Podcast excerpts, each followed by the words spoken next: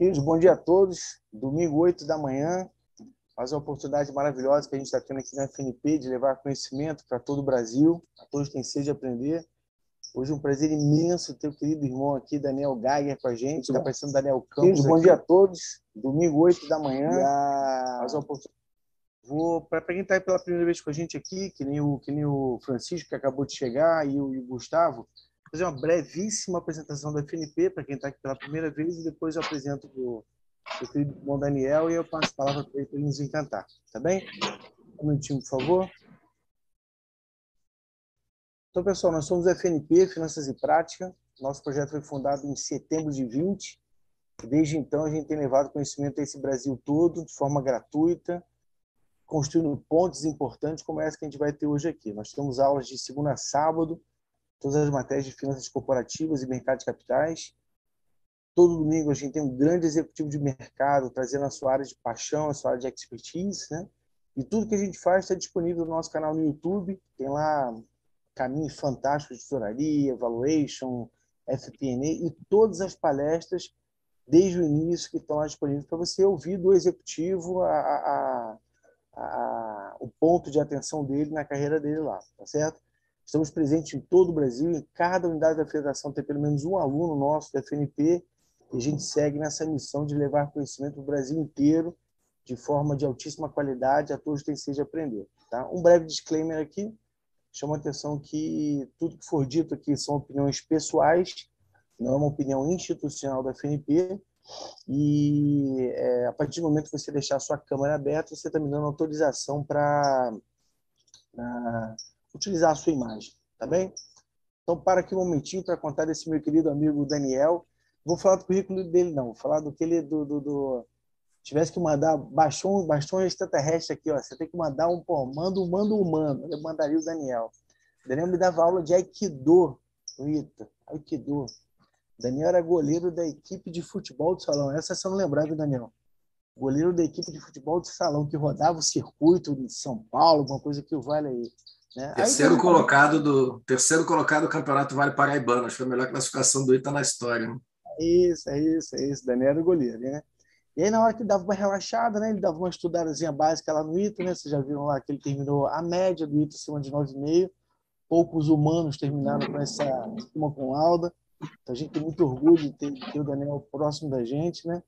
E o Daniel, ele, ele teve uma carreira lindíssima lá na, na Procter Gamble, fez uma carreira bacaníssima no Brasil, Peru, México, né? Depois ele foi para passou um tempo na Natura, né, como diretor global de, de cuidados pessoais, e está com uma carreira linda na Axon Nobel, né, onde ele hoje ele é o nosso presidente aí da, da América do Sul, tá certo? Então eu queria passar a palavra para o Daniel, agradecer ele muito sobre o tema que ele vai tratar, que é de extrema importância que não existe finanças se você não tiver uma estratégia, uma, uma, um plano claro de criação de valor. Tá certo, Daniel? Obrigado, irmão, pela sua presença, pelo seu tempo com a gente. Te passo a palavra. Obrigado você mais uma vez, Marcelo, pelo convite, pela gentil apresentação que me, me trouxe lindas lembranças, principalmente nossas aulas de, de Aikido, meu aluno fiel. Bom, bom dia aí a todas e todos. Uh, obrigado por estarem aqui no domingo de manhã para me ouvir e espero que vale a pena contar um pouco para vocês da estratégia de criação de valor da AxoNobel. Vou falar um pouco de mundo, vou trazer um pouco para a realidade do, do Brasil né, na, na próxima hora e meia aí de, de conversa. Né? É, falando um pouco uh, de mim, acho que o Marcelo já falou bastante, então não, não vou me alongar, só um, também contar que eu sou casado com a Carmen, minha colega de, de escola no Rio de Janeiro, carioca como eu. Tenho duas filhas, Helena e Camila, que vocês veem uma foto delas num tudo de cor nosso, pintando Bragança em Bragança Paulista. Né? A gente tem vários projetos aí pelo Brasil de pintar. Um, e hoje eu estou como então diretor-geral de Tintas Decorativas América do Sul, é uma das oito unidades de negócio da, da companhia no mundo. Também sou presidente da, da região e desde o ano de passado eu também sou head global de marketing para tintas decorativas. Né? Então, quero contar um pouco aí dessas, dessas experiências para para você que eu tenho vivido na Axo Nobel. Vou contar um pouco da Axo, imagino muitos de vocês não conheçam. Aí dentro disso, falar um pouco da estratégia da empresa nos últimos anos, que é a estratégia que a gente chamou de 15 em 20. É, quero entrar em mais detalhe para contar para vocês a história de tintas decorativas na, na, América Latina e mais especificamente no, no Brasil e aí falar um pouquinho do futuro, né, que é a nova estratégia da empresa de 21, 23, que é crescer e entregar. Então, tenho muito conteúdo aqui, pensei em deixar perguntas para o final, mas também se vocês quiserem me interromper, o Marcelo Mestre Cerimônias, eu, eu, vou parando, vocês, vocês me dizem como vocês querem fazer, coloca a pergunta no chat, vai ser um prazer conversar com vocês. Estou contando um pouco da Imagine... Vou começar com um, um, vídeo que eu acho que é, conta melhor a história do que eu. Espero que vocês tenham aí o, o áudio funcione bem. Imagine a world without color. How would you express yourself? Tell your story. Color is all around us. It's used to brighten things up and make them beautiful. You can paint something to make a fresh start, to forget the past, or to preserve it. You paint to colour and to protect. And when you paint, chances are you'll run into us. Because we've been setting the standard in colour and protection for more than 200 years. We're right there when you need us. Whether you're painting a single wall, coating a complete building, or transforming an entire city. Our products also keep transport moving and the wheels of industry turning. We even protect the things you hold in your hand. And we do it because we believe in the power of paint. It can energize communities and transform people's lives. That's why we use our expertise to inspire designers and architects and to help them shape the world that we live in. And if you think paint is just paint, think again. Our products can clean the air, reduce fuel consumption, withstand extreme temperatures, even cope with the conditions on Mars. Now we're going even further. We're working with visionaries across the globe to accelerate our innovation all because we want to make a difference, big and small. How do we describe ourselves? Well, we like to say we've got a passion for paint. It's been part of our story since 1792. How will we be part of your story? Bom, então eu acho que dá para, com esse vídeo, vocês conhecerem um pouco mais da, da nossa empresa. Né? As cenas que vocês veem aí são verdadeiras, a gente está em aviões, a gente está no robozinho andando por Marte, tivemos produtos nossos participando do projeto Apollo e, obviamente, estamos nas casas e, uh, e na vida de muita gente. E nosso propósito é esse, Pessoas, Planeta Pintura. Uh, a gente olha para essas três coisas e como a gente pode, através da nossa ação, melhorar a, a, vida das pessoas. Então, como é que a gente se preocupa com as nossas comunidades uh, e isso também se reflete na nossa nossos valores de uh, segurança, integridade e sustentabilidade. É uma companhia que há muito tempo focada uh, na parte de como ter um impacto menor uh, no planeta. Né? Somos uma companhia originalmente holandesa e eu acho que a Europa pensa muito nisso e age muito nisso e a gente está sempre se desafiando em como a gente pode ser o melhor cidadão global e proteger o futuro do, do planeta. Né? Nós também recobrimos a, as, as torres de geração eólica pelo mundo todo. E, por último, pintura. Né? A gente tem uma paixão por pintura e a gente acredita na inovação de estar cada vez mais trazendo novas tecnologias e novas soluções que a pintura possa fazer aí um mundo de diferença na vida uh, das pessoas. Né? Uh, somos uma empresa que no ano de 21 uh, ah, teve vendas de quase 10 bilhões de euros, né, com um lucro operacional de um pouco mais de um bi e 16% de retorno sobre investimento.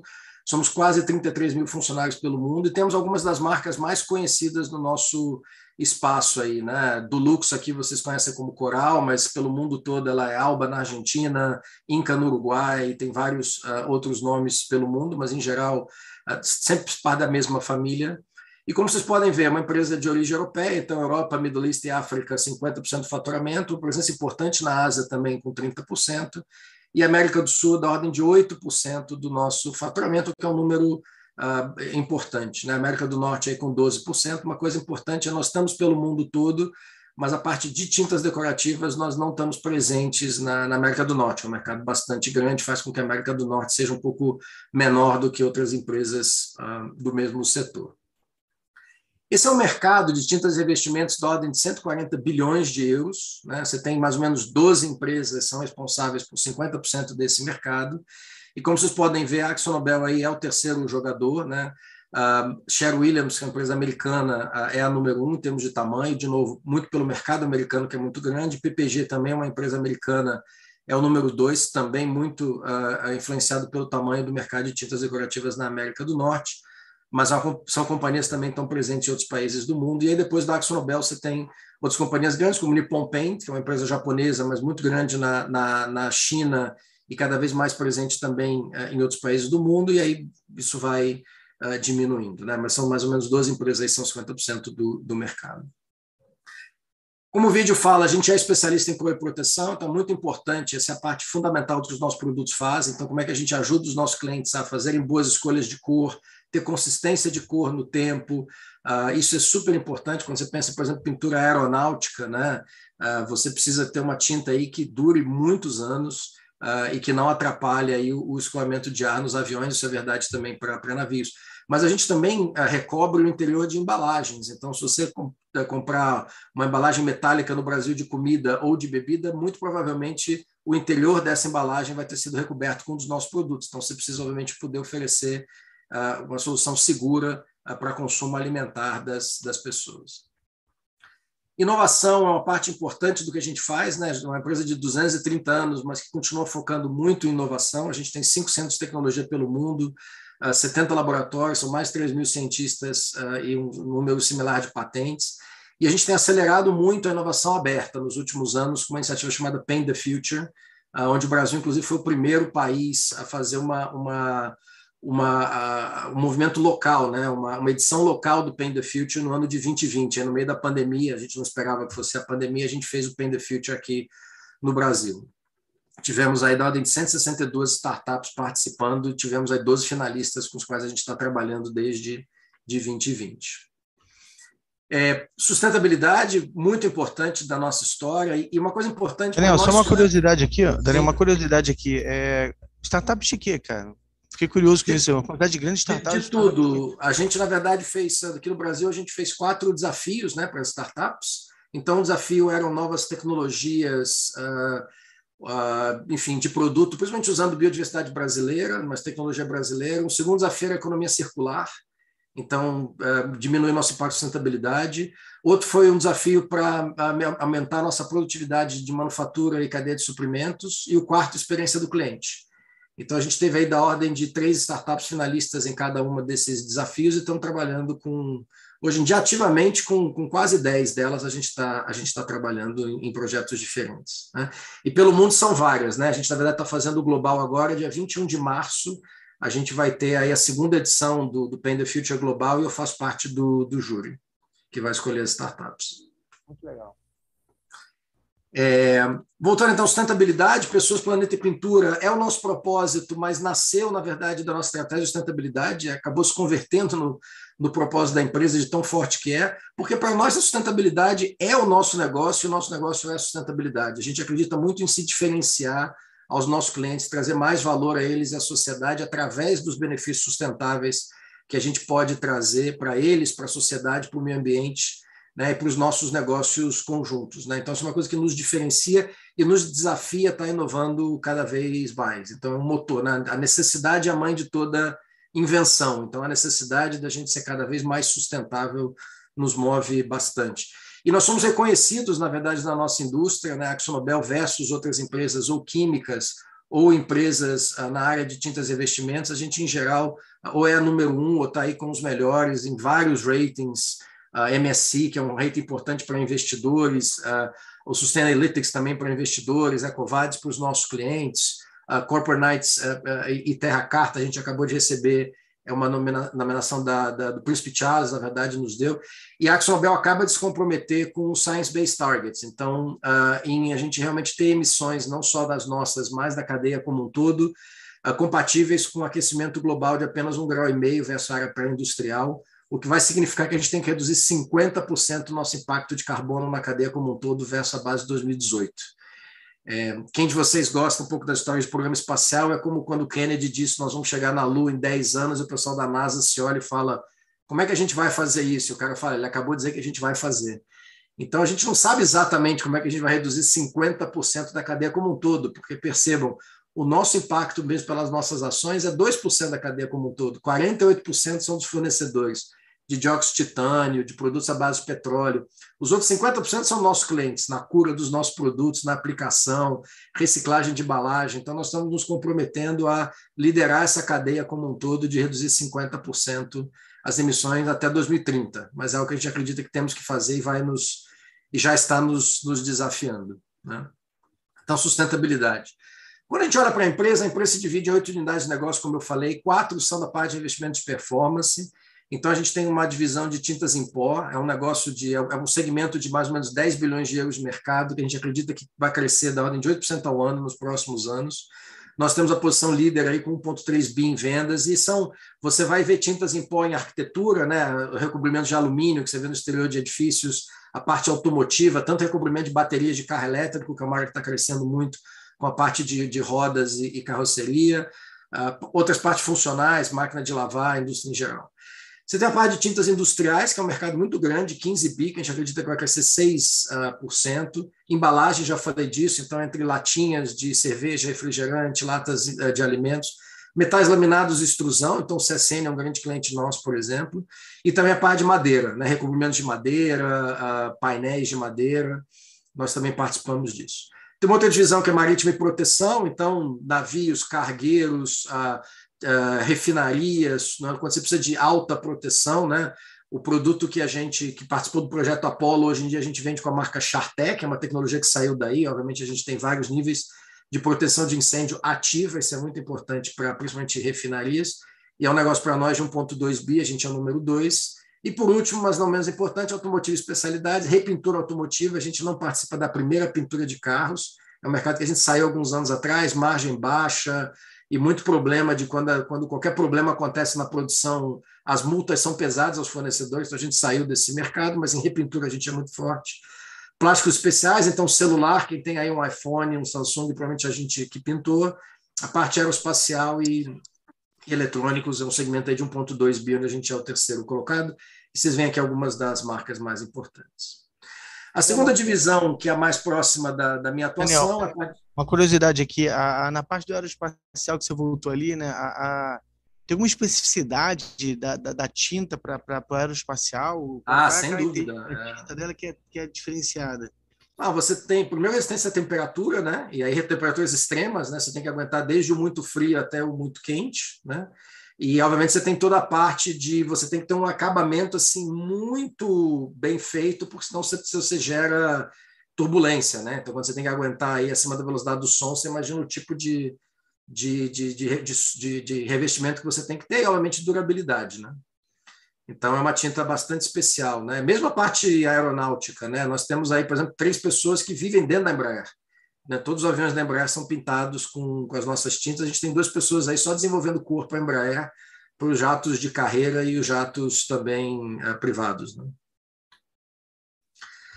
É, a parte de tintas decorativas então, é um portfólio global. Então, na Europa, é um mercado europeu de 24 bi de euros, a gente é o líder, né, com 2,4 bi de faturamento. Isso vai, né, a gente olha a Europa até a África também. A América Latina é um mercado de 4 bi, que a gente acredita que vai crescer 5% ao longo dos próximos anos, com uma presença importante. A gente é líder na Argentina, no Uruguai, então a segunda posição aí próxima no Brasil. E estamos entrando em 2022 na Colômbia, nos países da América Central. Vou falar um pouco mais disso, uma aquisição que está nos finalmente, né? Estamos presentes no norte da Ásia, China é o principal mercado, e estamos presentes no sul da Ásia, que são mercados que estão crescendo de maneira importante. A gente é o terceiro jogador, então tem desafios de não ser, obviamente, o líder, mas também muita oportunidade de, de crescimento. Então, tintas decorativas é uma área que tem crescido muito, e tem crescido muito depois da pandemia, porque as pessoas começaram a se reapaixonar e precisar mais das tintas para os seus lares. Isso é uma coisa que está acontecendo no mundo como um todo, então a gente prevê aí um, um bom crescimento orgânico nos próximos anos. Quando a gente olha a América do Sul, a gente está presente em todo o continente, como vocês podem ver. As bolinhas azuis são onde a gente tem fábricas da área de decorativa, então a gente está mais na parte Atlântico Sul. E a gente tem negócios mais de investimentos de performance no momento de hoje, no que diz respeito à parte andina. A gente tem um negócio de madeira muito importante, Colômbia, Equador e Peru, e a gente hoje em dia fatura um pouco mais de 700 milhões de euros uh, na região, são mais de 2.400 colaboradores e 11 fábricas e 8 escritórios. e a gente serve em todos os segmentos que eu expliquei para vocês aqui na região, e temos clientes que vão desde a Embraer, uma Petrobras, até a Tintas MC, que é uma rede de lojas importantes aqui em São Paulo e no Brasil como um todo, Leroy Merlin, enfim.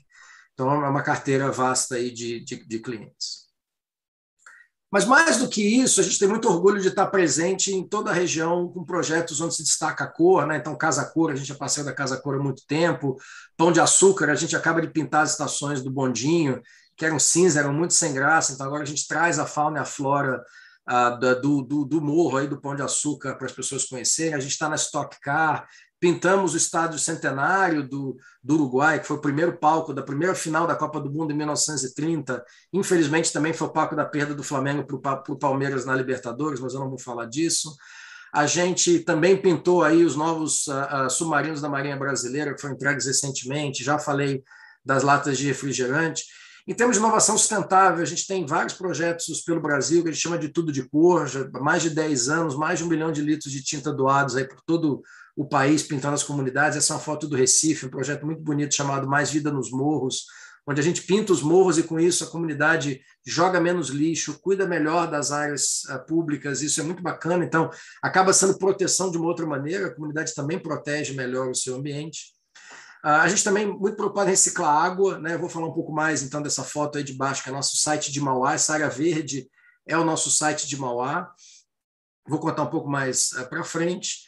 Uh, já falei um pouco do Pain the Future, da inovação aqui no Brasil, e a gente muitas vezes busca trazer soluções para os clientes como uma Axo. Então, o estado do Maracanã, para os Jogos Olímpicos, a gente pintou com tintas em pó, com tintas de proteção, com tintas decorativas. O Birman 32, que é um prédio famoso aqui na esquina da, da, da, da Faria Lima com a Juscelino, e a gente tem muito orgulho de ter pintado aí o Ararim Azul, que é o, é o avião mais colorido da América do Sul, num projeto aí entre nossas tintas aeroespaciais e as nossas tintas uh, decorativas com coral, onde a gente fez um projeto de tudo de cor para celebrar a volta das agarinhas azuis depois de 20 anos voltando a voar nos céus do Brasil.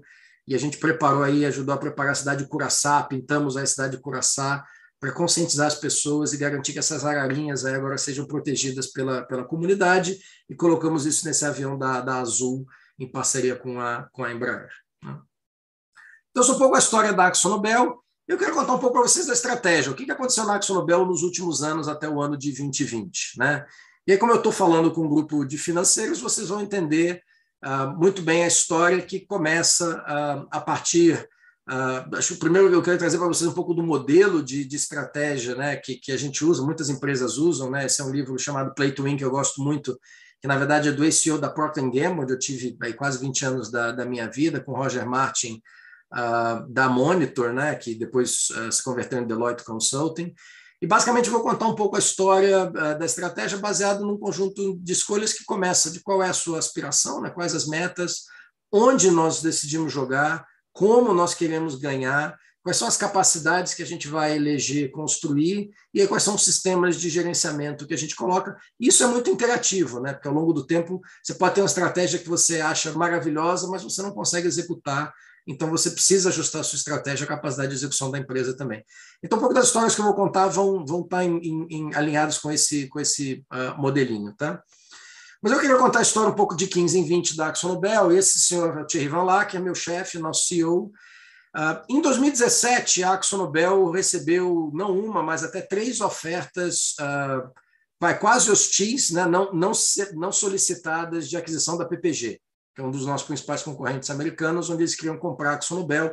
Muitos dos nossos investidores naquele momento queriam que a gente tivesse aceito essa oferta, porque a ação não estava indo bem há alguns anos, e a companhia falou: não, nós conseguimos criar mais valor ao acionista ficando independentes. E naquele momento colocamos uma meta em 2017 que a gente chegaria a 15% de retorno sobre vendas no ano uh, de 2020. E naquele momento a gente estava da ordem de 10, abaixo de 10, inclusive, um pouco abaixo de 10 a empresa falou: nós vamos chegar a 15. A maioria do mercado não acreditou, mas a gente é, firmou pé e falou: nós vamos chegar. Isso é muito mais do que chegar à rentabilidade. A gente vai modernizar a nossa mentalidade na empresa e ser realmente um líder, né, ser uma referência em várias áreas na empresa ao longo dos próximos anos. E uma das coisas muito importantes dessa estratégia foi escolher justamente aonde jogar.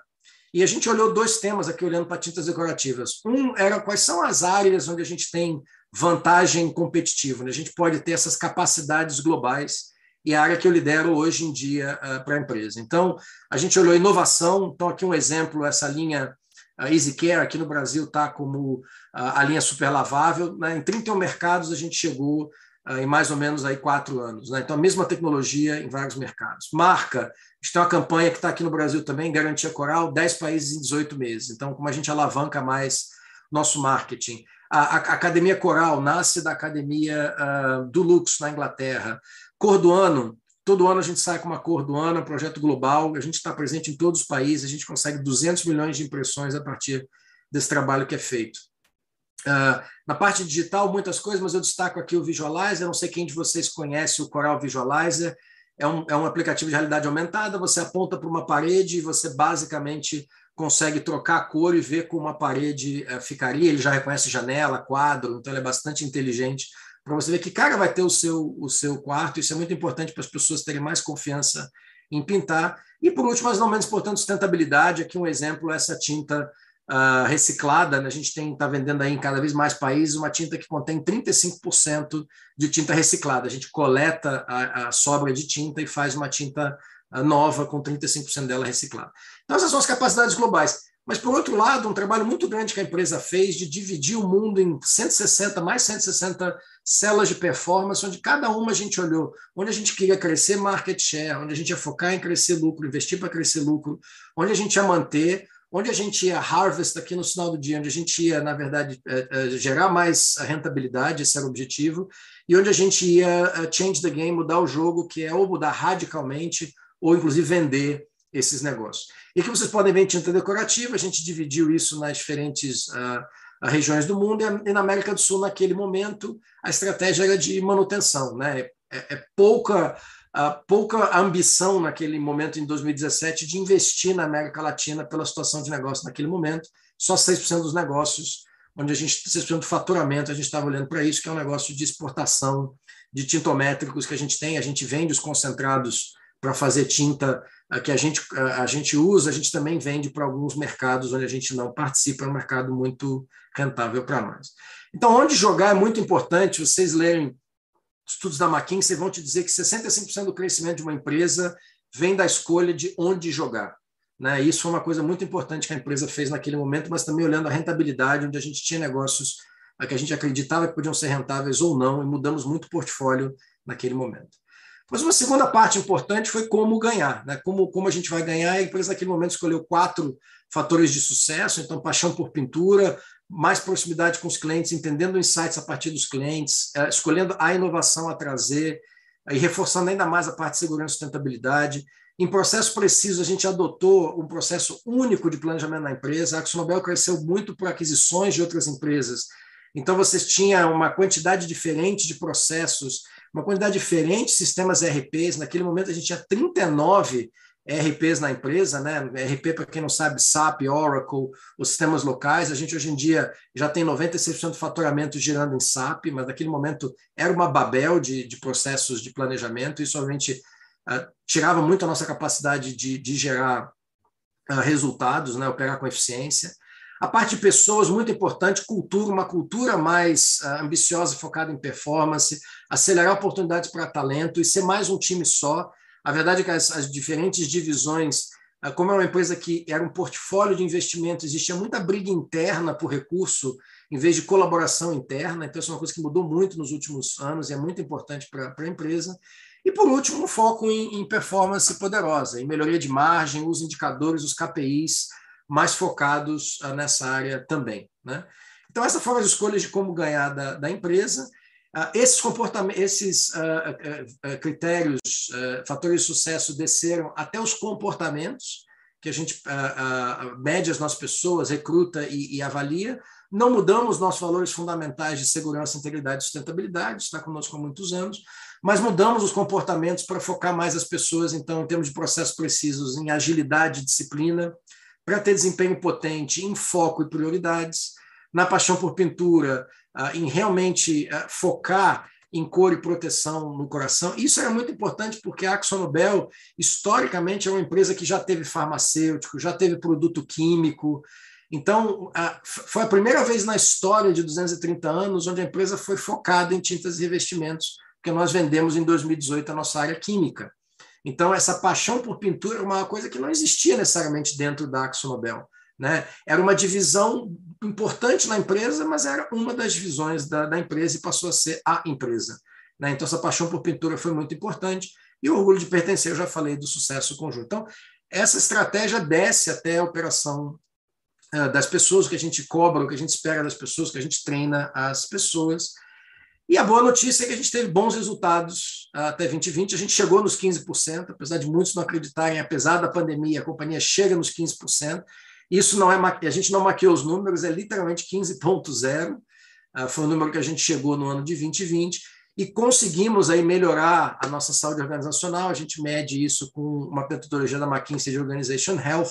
A gente sai de 56, chega a 69, a gente queria chegar a 74, que é o quartil superior. A gente não chega lá, mas melhora muito nos, nesses últimos anos. Então, essa é um pouco da estratégia global né, da, da história. E eu, obviamente, como isso aqui é muito alto nível, eu queria trazer para vocês uh, o exemplo do Brasil para poder aterrissar isso um pouco mais em termos de estratégia de valor, que obviamente tem uma estratégia de valor ao acionista, mas eu queria contar um pouco a história de tintas decorativas na América Latina e no Brasil em específico. Eu vou parar aqui alguma pergunta com relação a essa história antes de eu seguir. Daniel? Sim. Uh, bom dia. É, a gente sabe que mudança ou ajuste de cultura é uma das coisas mais difíceis de acontecer numa organização. E você falou dessa parte de foco. É, eu, eu, queria ver só se o meu entendimento ficou correto, quer dizer, se, se, se para você que está aí dentro, é, talvez ter focado, nós somos a empresa de pintura e, e revestimento, foi um fator chave para conseguir sucesso justamente nessa parte tão difícil que é esse ajuste, essa mudança cultural. Ah, sem dúvida, André, essa é uma excelente pergunta, não só do ponto de vista de pessoas, mas também dos ativos financeiros, tá? Então, a gente tinha uma divisão química que era muito rentável, mas consumia muito capital, muita energia, e eram basicamente uma história muito diferente para os nossos investidores entre um setor e o outro setor. A área de tintas é capital light, a gente usa pouco capital, muita geração de caixa. O outro era muita rentabilidade, pouca geração de caixa uh, e um uso grande de ativos. Então, você tem a parte financeira mas aí os comportamentos das pessoas também eram muito diferentes. Né? Um focado muito mais em business to business, na parte muito upstream da área química, e um outro muito mais focado nos clientes, no consumidor, uh, muito, um ciclo muito mais rápido uh, de geração de valor. Então, realmente você não tinha muita sinergia, nem do ponto de vista de, de, de, de uh, operação financeira, nem do ponto de vista do que você esperava das pessoas e a empresa então acabava sendo uma Babel maior. Então esse foco foi fundamental. Não vou nem falar da área farmacêutica, que a gente já vendeu há mais tempo antes. Né? Obrigado pela pergunta. Eu vou falar mais da mudança cultural quando eu falar de Brasil, tá? Então eu vou, eu vou seguir, porque eu tenho assim, várias histórias, para não saber quais interessariam mais vocês, então eu vou contar um pouco da história do, do Brasil. E eu vou começar com a análise de mercado. Eu cheguei no final de 2015, comecei fazendo uma análise de mercado. Eu já vi que eu tenho aqui o Francisco e o Washington, que são pessoas que analisam o mercado de tintas decorativas na América Latina. Então, alguns desses números a gente pega deles, né? E a gente fica aprendendo uns dos outros. Mas naquele momento, os melhores números que a gente tinha de tintas decorativas na América Latina, na verdade, tintas era um mercado de quase 10 bilhões de euros, onde metade era decorativa mas muito mais litros, como vocês podem ver, dos 3,3 bilhões são decorativas, então o preço por litro é mais baixo de tintas decorativas. É, quando a gente olhava a, a, parte só decorativa, então, uh, um, um, litro per capita da ordem de 4 litros naquele momento, e um euro por litro da ordem de 1,8. E esse é um número importante, fiquem com ele na cabeça, porque eu vou voltar nele. E quando a gente olhava uh, na América Latina, a AxoNobel é uma posição número 2, atrás da PPG, que tem uma posição muito forte no México, que compra a Comex há alguns anos atrás, que é uma, uma companhia local. Uh, e a Axo Nobel é um pouco maior do que a BASF, que aqui tem a Souvenir, menor no Brasil, mas maior, então, por estar na Argentina, no Uruguai e na Bolívia. Você tem a Sherwin Williams em todos os países, mas em posições geral número 2 número 3. E aí Orbis, uma companhia na Colômbia e América Central, e Croma no Peru. Então, quando a gente olha esse mercado, duas grandes oportunidades naquele momento chamaram a nossa atenção. O primeiro é o preço por litro. Porque quando vocês podem olhar, a gente divide a região onde a AxoNobel tem operações, que é um está pintado escuro, o euro por litro da indústria é de 1,4, ou seja, mais baixo que 1,8. E quando a gente olha esse 1,4, é porque o Brasil estava naquele momento em 1,2. Então, o Brasil tinha um euro, preço por litro muito mais baixo que os outros mercados, até Argentina, Bolívia e, e outros países. E a segunda oportunidade é que a gente falava, naquele momento, né, DECO América Latina, mas a gente, na verdade, estava em 42% da América Latina entre operações e exportações. Então, naquele momento, a estratégia começa dizendo: olha, tem duas grandes oportunidades aqui: preço polido do Brasil e a gente tem o tema de, de presença regional. Quando a gente olha para o polido do Brasil, uma das análises que eu pedi naquele momento foi: mas é por causa do poder aquisitivo, o que, que leva a isso? Né? E a gente fez naquele momento uma análise olhando né, valor per capita por pessoas. Né? Aí a gente olhava se existia uma correlação com PIB per capita. Né? Isso é uma coisa que na Procter Gamble a gente via muito, eu não sabia em tinta, e, e, a, e a tese se comprovou com um R quadrado aí de quase 75, é bastante alto. Você tem uma correlação grande entre PIB per capita e consumo per capita em euros, não em volume, mas em euros, do mercado de tintas. Mas o que chama atenção é que entre 2010 e 2014, apesar do crescimento do PIB brasileiro, eu peguei um momento onde ainda crescia, o, o euro por litro de decorativa não crescia. Crescia na Argentina, crescia em outros mercados, mas não crescia no Brasil. Então, a primeira coisa que me chamou a atenção foi claramente né, o líder, né, ou esse mercado, não está conseguindo gerar valor na mesma velocidade do PIB. Esse mercado está ficando para trás em termos de valor da economia. Primeira coisa. E a segunda coisa, quando a gente vai entender a parte de euro por litro, realmente você vê, não tem uma correlação tão grande quando você olha todos os mercados, a correlação é maior no comecinho né, do PIB per capita, e você vê ali Brasil, Argentina e Uruguai, mas chama atenção que o Brasil muito abaixo dos outros mercados, e enquanto você vê a Bolívia fazendo uma grande progressão, a Argentina e Uruguai nos últimos anos, de novo o Brasil andando muito de lado, apesar de ser um momento onde a economia era favorável. Né? Então, olha, tem uma oportunidade de, de geração de valor aqui. É, e não só o mercado era mais baixo, mas quando a gente olha o mercado aí sim brasileiro, a AxoNobel liderando no segmento de preço econômico, liderando no segmento de preço standard, mas não liderava no segmento de preço premium, que é o grande pool, né, a grande piscina de valor, tanto em faturamento como lucro. Então, falar, olha, nós somos muito grandes, a gente tem posições importantes, mas nós não temos posições importantes no mercado que mais importa, que é o segmento premium. E a gente precisa garantir que a gente foca no segmento premium. Né? E quando a gente olhava esse, então, é o, o, o, onde, né, a análise de onde jogar, e o como ganhar, a gente fez uma análise aí quanto ao nosso principal concorrente. A gente tinha algumas fortalezas importantes na área de sustentabilidade, digital, de, de intimidade com o cliente, de merchandising, de ter uma proposta única, uh, com tudo de cor né, para a sociedade. Mas a gente tinha debilidades importantes em pintores uh, e com distribuição pelo país e algumas áreas que a gente via como oportunidades, porque são drivers importantes de resultado. A gente estava empatado, mas se a gente conseguisse estar à frente, a gente conseguiria crescer muito mais. Então, essa parte de política comercial, fortaleza da marca, qualidade de produto, inovação de produto, a gente falou: olha, temos uma oportunidade grande aqui em fazendo algumas coisas de liderar nessas áreas. Então, fiquem com isso na cabeça, porque esse é o diagnóstico que educa a estratégia que eu vou mostrar para vocês agora. Então a gente montou naquele momento, era 2016, uma estratégia em 2020, né, que a gente chamou essa estratégia de sonhar essencial, realizar é ouro, brincando com os Jogos Olímpicos, porque 2016 eram os Jogos Olímpicos no Brasil, 2020 os Jogos Olímpicos em Tóquio. Então a gente brincou com isso. Para mim era importante a história do sonho, porque eu gostaria que a organização inteira sonhasse em algo maior. Eu gosto muito desse tema de sonho, mas não basta sonhar, a gente tem que realizar. E essa foi a campanha que a gente escolheu para o Brasil naquela época. E, obviamente, voltando ao modelo da estratégia, começava com a nossa ambição, e a gente falava, nós queremos ser o líder no Brasil em tintas decorativas, mas não só em tamanho, não é uma questão de ser maior e tal, o tema não é esse, é desempenho. É realmente ser a, a melhor, né? isso é mais importante para nós em termos da, da, liderança. Mas a gente também quer ser a maior, mas a gente queria ser a melhor. Mas o que é ser a melhor? Né? Naquele momento a gente definiu, então, para a companhia o que era isso, né? Ah, em primeiro lugar, desculpa, explicamos um pouco essa história que eu mostrei para vocês de uma maneira mais simples para a organização. Então, a gente mostrou um pouco o que era o consumo global, o que era o consumo na América Latina, o que era o Brasil e o que era tintas decorativas no Brasil. Esse número de 1,8 não é o número de indústria, essa é a diferença com o 1,2 que eu falei, mas é o que o consumidor paga. Então, a gente mostrou isso do ponto de vista do consumidor. Né? E mostramos aí um pouquinho, como vocês podem ver, quando o PIB brasileiro vai mal, a, o segmento, inclusive, vai pior. A gente não cresce tanto nos momentos bons e quando o PIB vai mal, a gente vai ainda pior. Né? É, então, isso é um pouco para as pessoas entenderem essa, essa história.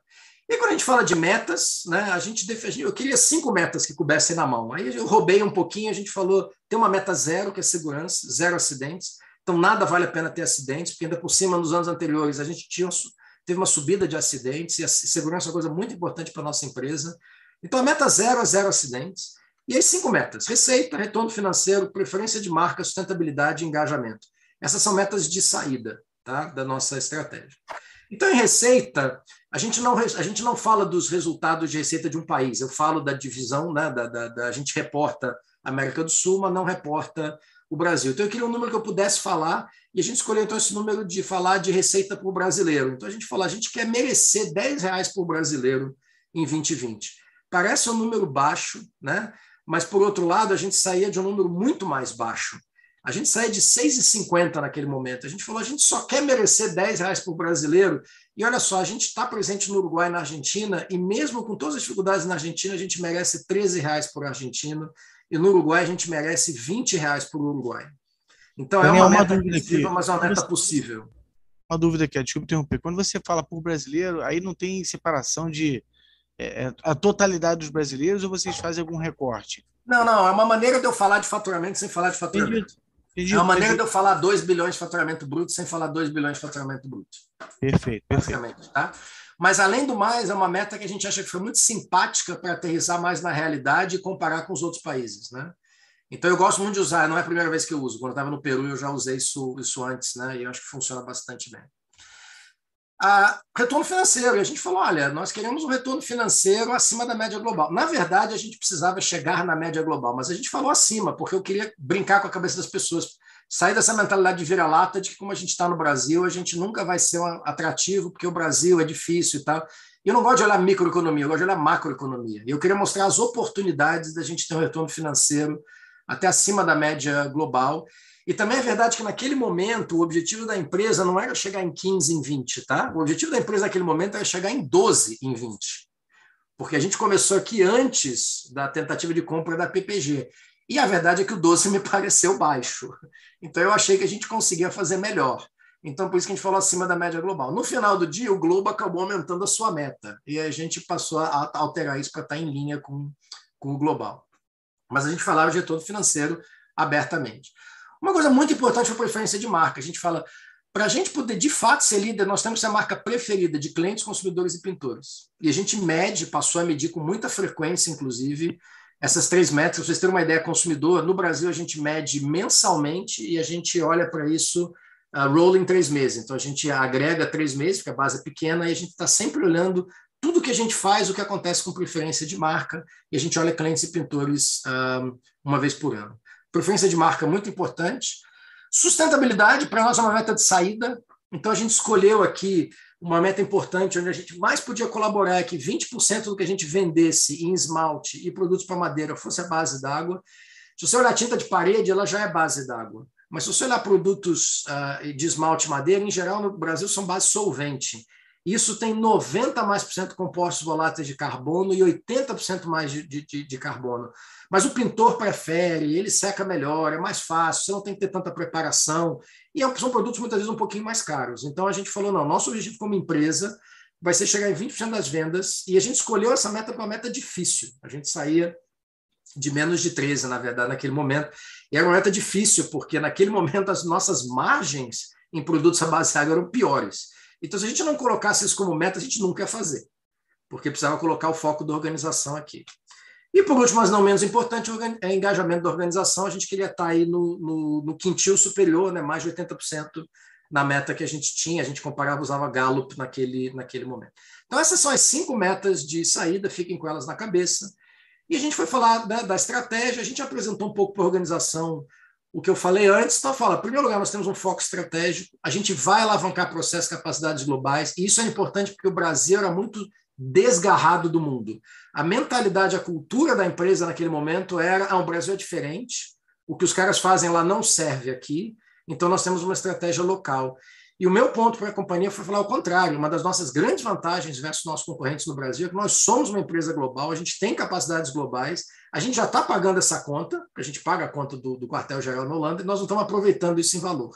Nós vamos transformar isso em valor, porque se a gente usar isso como valor, fica muito difícil para o nosso principal concorrente, que é uma empresa global, mas o negócio da souvenir de tintas decorativas, esse é o único país do mundo onde eles têm tinta decorativa.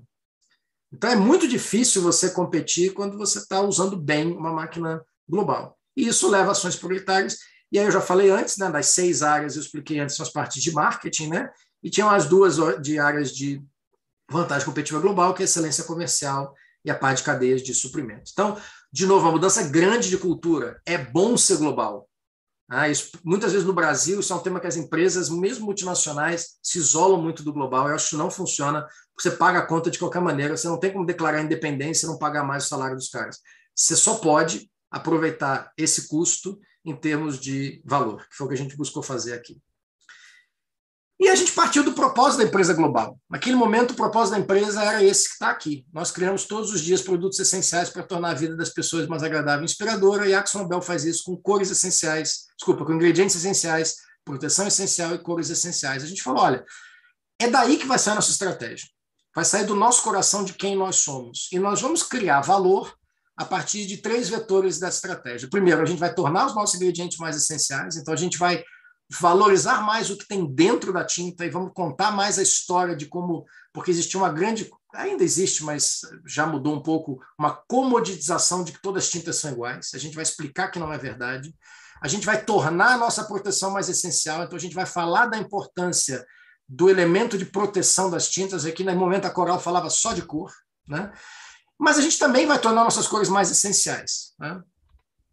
E por que, a gente escolheu essa estratégia? Então, em primeiro lugar, quando a gente fala de proteção, uma das oportunidades que a gente via é que o mercado brasileiro, diferente de outros mercados, não tinha uma separação entre tinta interior e tinta exterior. Né? E isso é uma oportunidade, porque a tinta exterior é vendida no mundo inteiro como uma tinta de maior valor agregado, porque ela precisa fazer mais ela precisa resistir à intempérie, ela, ela tem mais dificuldade, ela precisa proteger da chuva, mas ela precisa deixar a umidade sair, senão dá mofo dentro da sua cara. Tem várias coisas que fazem com que uma tinta exterior seja mais importante. E o mercado brasileiro não era diferenciado assim, as pessoas me explicavam de por que ele não seria nunca. Eu falava, mas, mas essa é a oportunidade de valor. Então virou uma coisa quase é, uma crença religiosa que nós vamos converter este mercado brasileiro para tinta interior e exterior e nós vamos crescer o segmento premium também contando com as tintas premium uh, para interior não são todas iguais, porque um dos fatores de que o mercado brasileiro não era separado entre interior e exterior é que a classificação da Abrafat, que é a Associação Brasileira de Tintas, falava que se uma tinta é muito boa, ela é premium, ela é interior e exterior, e se ela é econômica, ela é só interior.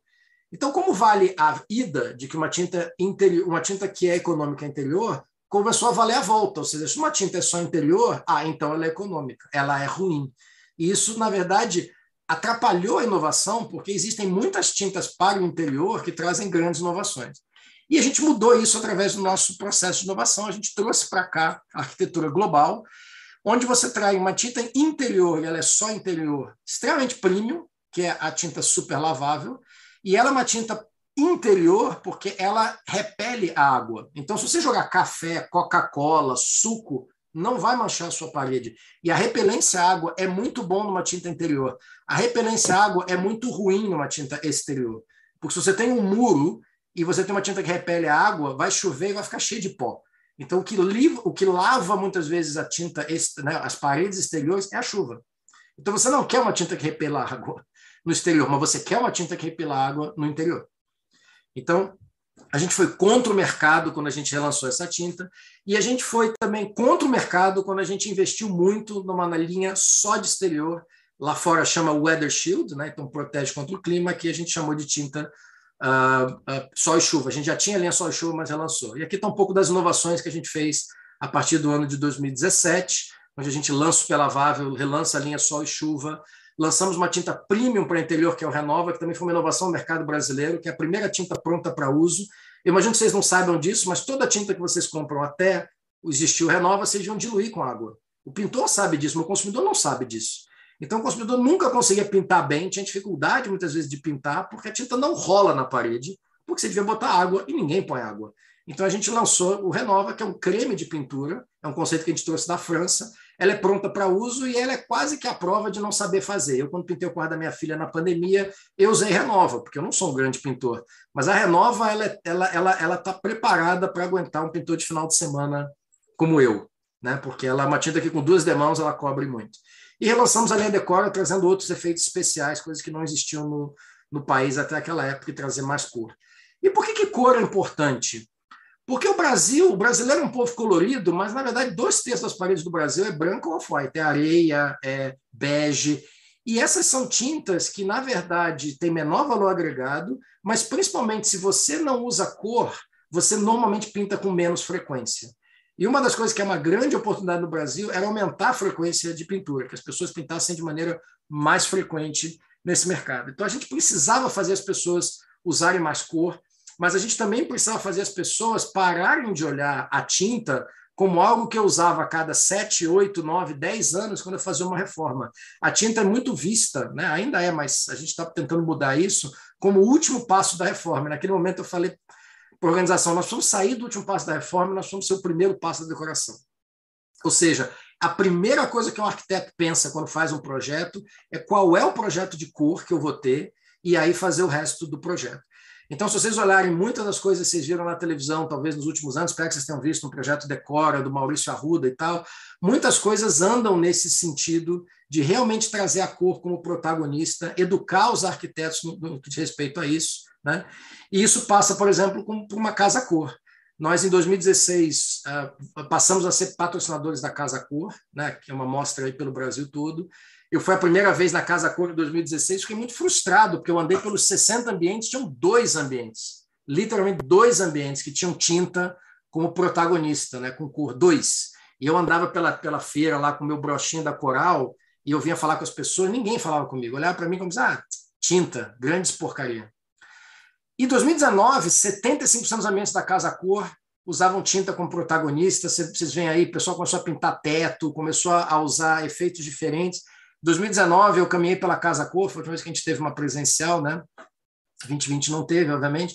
E eu caminhava pela Casa Cor e vinha todo mundo falar comigo e queria me mostrar, os arquitetos queriam me contar o que estão fazendo. Então, a gente realmente está buscando mudar esse mercado, porque isso cria valor no, no mercado. Mas a gente também cria valor com sustentabilidade, como eu falei. Né? Então, eu volto à história da tinta base água e a gente colocou um desafio para nós que era: nós queremos virar o mercado para produtos à base de água, mas usando menos água, porque a água também é um recurso escasso. Então a gente investiu numa estação de tratamento de água é, ali na base daquele laguinho, vocês veem uma área rosa, que é onde tinha acabado de ser construído, na verdade, a estação, onde a gente recicla a água, a gente antes já cuidava da água e colocava de volta no aquífero, hoje a gente já recicla e 100% da água que sai dos nossos processos produtivos a gente reusa, inclusive na produção de tinta e com isso a gente parou de usar, a gente reduziu o consumo da água dos dois aquíferos que estão dentro da nossa reserva. A gente tem uma reserva de Mata Atlântica dentro do nosso site. O site tem um milhão de metros quadrados, 700 mil são uma reserva, e a gente ainda por cima está recuperando a mata original, e temos aí mais 100 espécies de fauna e flora que vivem dentro dessa, dessa reserva. Mas essa reciclagem de água foi importante porque hoje é uma realidade que a gente converte o mercado para base de água, mas usa menos água do que usava antes. Né? Uma parte importante da inovação de produto também. E aí temos a segunda parte da estratégia, né, que não basta a gente gerar mais valor, a gente também quer ganhar de forma rentável. E para ganhar de forma rentável, a gente precisa ter excelência comercial, né, a gente precisa ser a empresa preferida dos nossos clientes, atender melhor do que os outros, mas fazer isso com excelência operacional. Então a gente falava, né, é, é fácil ter a melhor qualidade a qualquer custo, e é fácil ter o menor custo com qualquer qualidade, mas a estratégia aqui era maior qualidade possível no menor custo possível. Né?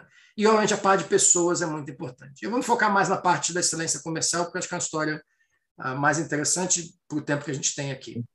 Então, primeira coisa, quando a gente media a satisfação de clientes, existia uma melhoria, mas vocês podem ver aí que os clientes falavam mal de nós em duas áreas: política comercial. Eu não estou feliz com o dinheiro que a gente está fazendo com vocês, é uma parte importante, né? É 26% do impacto na satisfação total. E na parte de suporte a vendas, né? E o suporte a vendas, quando você conversava mais, ele falava: sua força de vendas está muito preocupada em vender para mim e não me fazer vender mais e vender mais com rentabilidade. Além da parte de distribuição, a gente melhorou, mas a gente não, não chegava tanto quanto o nosso principal concorrente. Então, esse foi o primeiro vetor de, de importante entender como a gente pode atender melhor os clientes. Outra coisa que a gente olhou, e você me, alguém me fez a pergunta, você olha o Brasil como um todo? Aqui é onde a gente não olha o Brasil como um todo, porque o Brasil são vários Brasis, né? Então, esse é um gráfico complicado, mas a gente basicamente olhava duas variáveis: qual era a nossa participação de mercado e qual era a nossa primeira escolha do consumidor. Ou seja, a gente mede quando o consumidor diz a minha escolha, minha marca favorita é coral, a minha marca favorita não é coral. A gente mede as duas coisas. E muitas vezes elas não batem.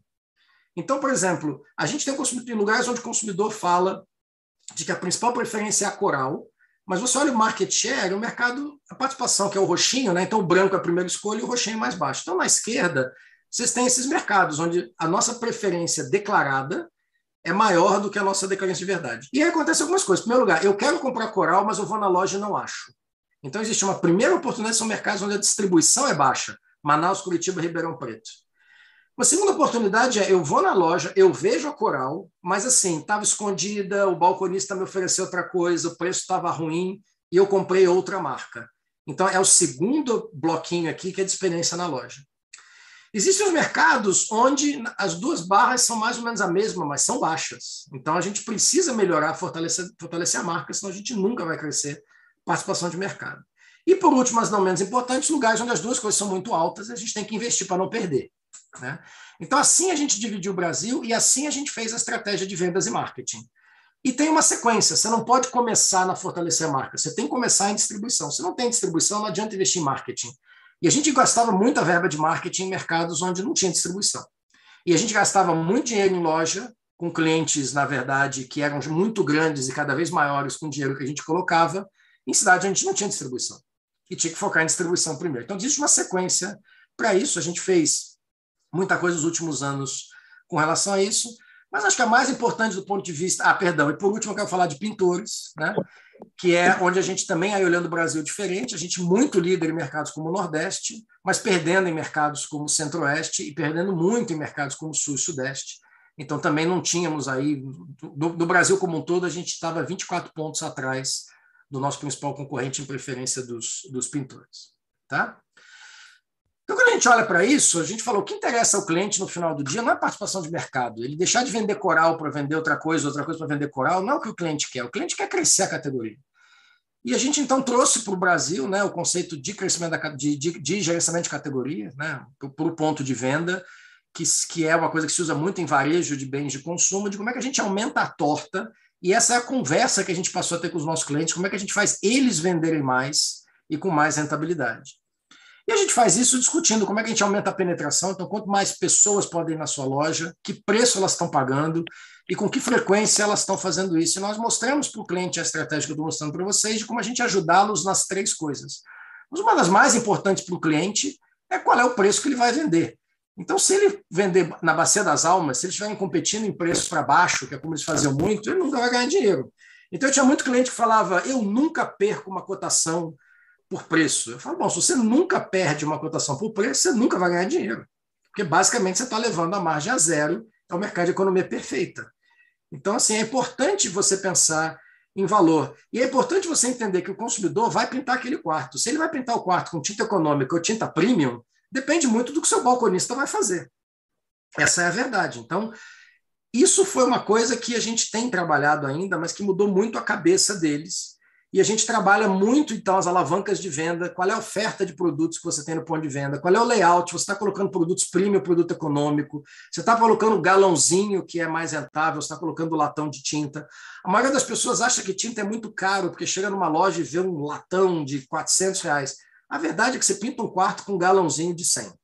Mas as pessoas acham, não sabem isso, acham que é tudo precisam de muito mais, e acabam, no final do dia, se assustando com o preço de uma tinta premium. Isso tem a ver com comunicação no ponto de venda, promoção, etc, etc. Então, essas são as alavancas de venda e é o que a gente trabalha com o cliente, não em vender para o cliente, mas ajudar o cliente a vender mais e com rentabilidade. E daí saiu o conceito que a gente tem né, expandido nos últimos anos das Blue Stores, das lojas azuis. Aqui tem algumas fotos que vão desde a fachada, mas principalmente o mais importante é o interior da loja, então, vender mais cor na máquina, vender produtos premium, mostrar os efeitos especiais, vocês veem na esquerda, né? Então, fazer, mostrar aos consumidores arquitetos que eles podem fazer coisas diferentes com a tinta, porque são todos produtos muito mais premium, o galão em exibição, enfim.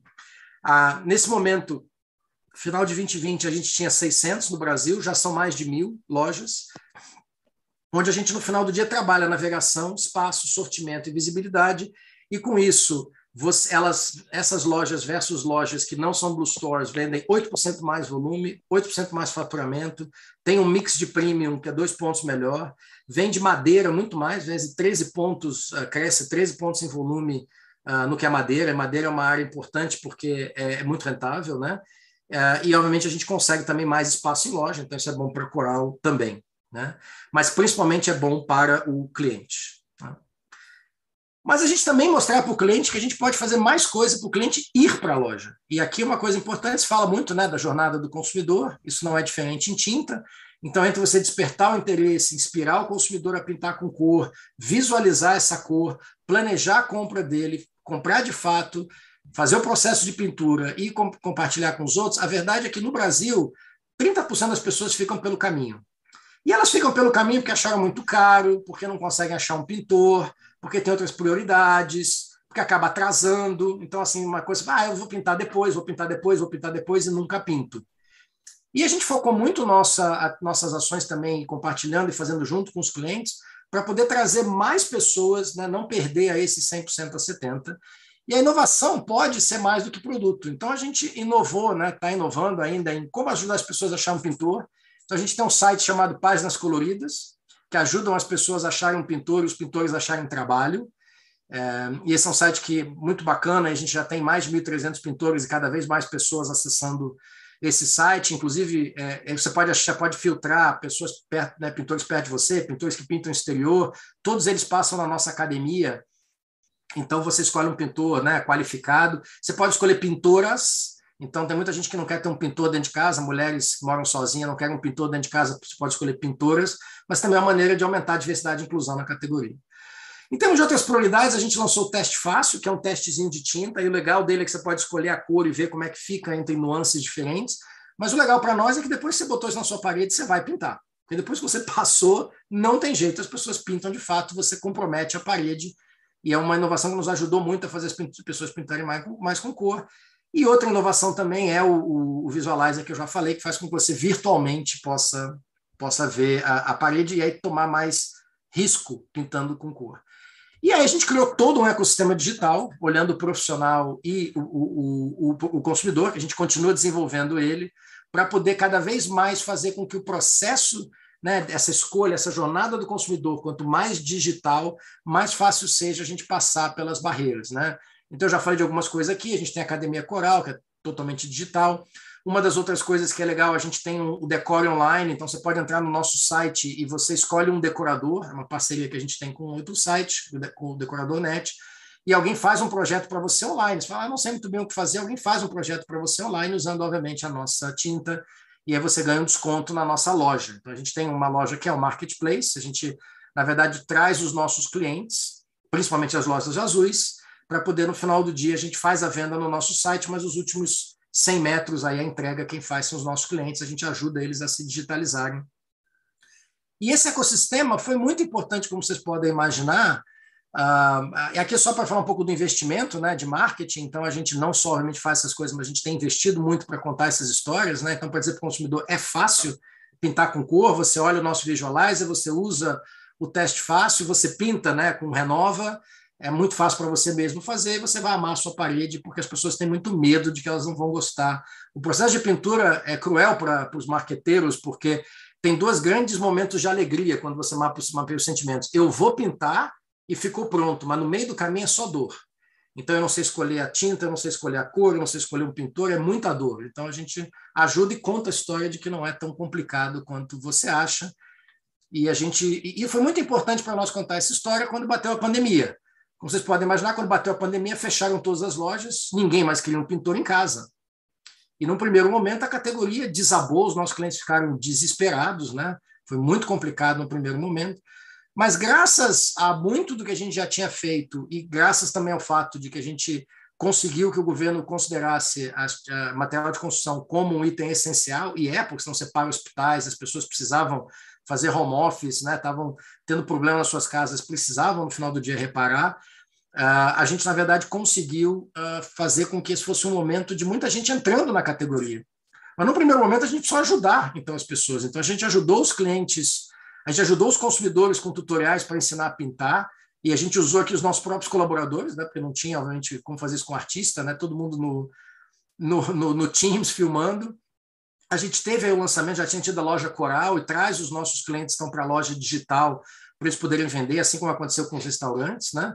E também compartilhando o WhatsApp deles nas nossas mídias sociais. E ajudamos os pintores, né? Através de doações, o pintor fazia treinamento virtual, então a gente trouxe ele para a academia virtual. Se ele fizesse treinamentos virtuais, eles ganhavam uma cesta básica e doações que a gente fez junto com o movimento de pintores para eles estarem ativos naquele momento, porque nada pior para um profissional que não poder trabalhar, né? Está inútil em casa.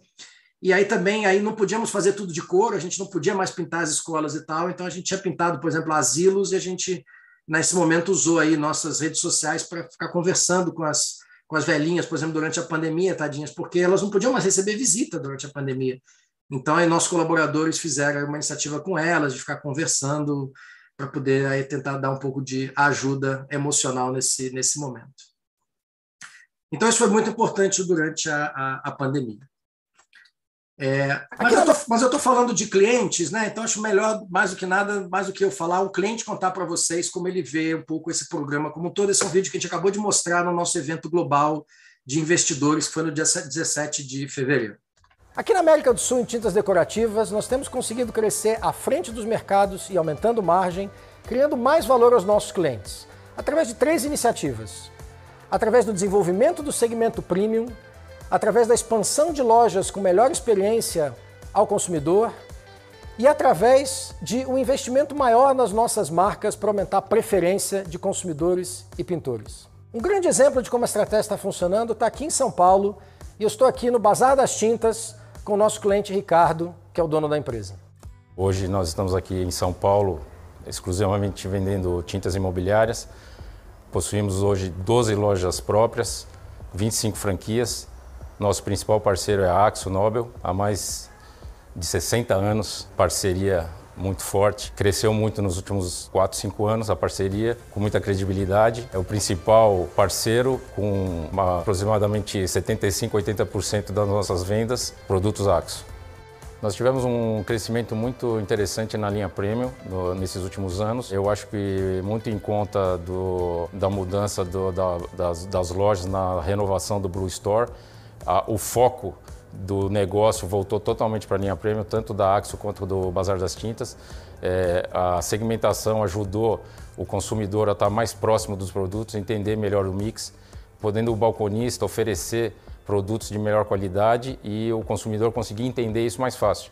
A linha Decora foi uma surpresa, com um crescimento de mais de 160%, é, junto com os volumes também que cresceram 60% no mesmo período e financeiramente crescemos 90%. Então acredito que o trabalho foi bem feito nesses anos, focando a linha premium e focando os volumes, acho que conseguimos algum resultado. Eu sou sempre otimista também, eu espero que a gente continue crescendo juntos, acredito muito na parceria. A, a, a vontade nossa de crescer, eu acho que ela está ligada diretamente proporcional à vontade da, do nosso parceiro crescer. Então, o parceiro acaba puxando a gente junto e a ideia está junto, por mais 60 anos, se possível. Eu sou muito otimista com relação ao futuro, porque a pandemia vai passar, mas o desejo das pessoas de cuidarem melhor das suas casas é algo que vai ficar. E nós vamos continuar trazendo inovação, investindo para expandir suas lojas, investindo para fortalecer nossas marcas. É muito gratificante, como vocês podem imaginar, quando você vê um cliente né, contando a sua história, a sua estratégia melhor do que você mesmo. Então, por isso que eu gosto de querer compartilhar esse vídeo com vocês.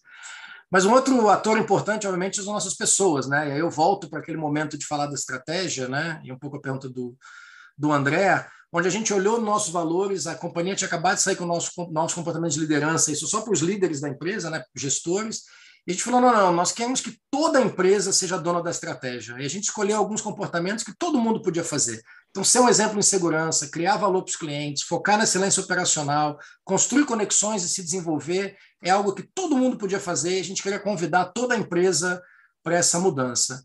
E aí, para isso, a gente brincou com isso e trouxe eles dentro dos Jogos Olímpicos, né? Então, as nossas regras de ouro de segurança, a gente trouxe aí a esgrima, e a gente tem um princípio de ouro que é, é parar o trabalho se as condições ou comportamento forem seguros, né? E, e eu entregava prêmios para as pessoas da fábrica que paravam um caminhoneiro que eventualmente chegava a, uh, e fazer um procedimento incorreto na hora de, de não travar, por exemplo, a roda do caminhão.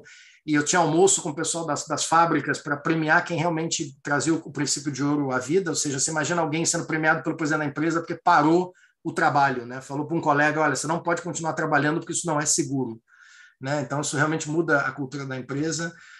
Ajudar o cliente a ganhar. Então, de novo, não é um foco em, no final do dia, vender para o cliente, mas é um foco em ajudar o cliente a ganhar. Por isso, a gente escolheu o levantador no vôlei de praia. Então, identifica a necessidade, antecipe soluções, crie valor. Né? Para de pensar em vender para o cliente, mas ajude o cliente a vender. Buscar excelência. Né? Então, realmente levantar a barra das pessoas. Né? O Guga trabalhou, foi, foi garoto propaganda da Coral por muito tempo, fizemos tudo de cor com ele levantou aí a tocha dos Jogos Olímpicos, né? É um cara que sempre teve alto padrão, então compromisso com a entrega, buscar sempre fazer o nosso melhor. Jogar em time, então, assim, tinha muita né, briga entre as áreas, isso é meu, isso é seu, e a bola cai muito no meio, então, muito importante a história de combinar o jogo, de fazer conexões, de colaborar e valorizar o senso coletivo, né, celebrar mais, e desafiar os limites, né? Então, assim, as pessoas falavam muito, ah, as metas são muito altas, não vai dar, isso é difícil, a gente nunca fez vamos lá, gente, né? Atleta olímpico no final do dia é isso, né? Buscar desafiar os limites e, e a gente vai poder crescer, crescer é, coletivamente fazendo isso com essa paixão por excelência. E a gente levou isso, quando eu digo empresa inteira, empresa inteira, né? A gente tem duas fábricas, uma em Mauá e uma em Recife, e eu apresentei pessoalmente, né, a estratégia, não todos os detalhes que eu coloquei aqui, porque eu já contei um pouco mais de história, mas a estratégia que a gente ia fazer, aqui eu já coloquei um pouco o que a gente fez, para toda a organização, né? E foi muito bacana, mais de mil pessoas, duas fábricas. E era muito legal escutar depois os comentários do pessoal operador de fábrica, com 20 anos de, de empresa, falando né, como está motivado, como ele conseguiu entender a estratégia. E isso faz uma diferença, eu acredito, no dia a dia das pessoas e na, e na dedicação delas a trazer a, essa estratégia à, à vida. Né? E, obviamente, vocês vão saber e aí o que aconteceu, né? E aí está aqui o que aconteceu. Então, a gente não conseguiu chegar em tudo que a gente queria, mas não tivemos acidentes no ano de 2020. Não chegamos a 10 por pessoa, mas passamos de 9. É, chegamos na rentabilidade que a gente queria com relação ao Globo, então fechamos um gap de ser menor do que o Globo. Somos a marca preferida dos nossos clientes. Não chegamos a ser em 2020 a preferida de consumidores e pintores, mas não era o nosso objetivo uh, chegar em consumidores e pintores nesse prazo, era diminuir o gap, que a gente conseguiu, mas pintores a gente achou que conseguia chegar, não chegamos em 20, chegamos em 21, então em 21 nós já somos a marca preferida dos pintores, então fechamos aí 24 pontos de gap. Sustentabilidade a gente também não chegou no 20, ficou no 19, perto, mas não chegamos lá. Engajamento a gente, na verdade, ficou no decil superior em termos de, de engajamento. Então é uma história bacana que ainda está em, em construção, que é um pouquinho que eu teria para dividir com vocês se der tempo, mas eu prefiro também responder perguntas se se houverem versos falar mais para frente. Então eu vou parar aqui. Daniel, uma coisa me chamou a atenção na sua fala aí é, quando você assim, o meu cliente, né?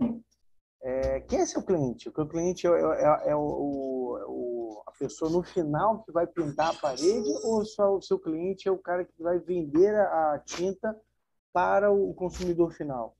É, uma das coisas mais legais desse segmento, né, mais difíceis, é que eu tenho muita gente que dá pitaco na venda. Então, o meu cliente, que a gente chama de cliente, é o lojista. Então, é o cara que tem a loja. Esse é o meu cliente, né?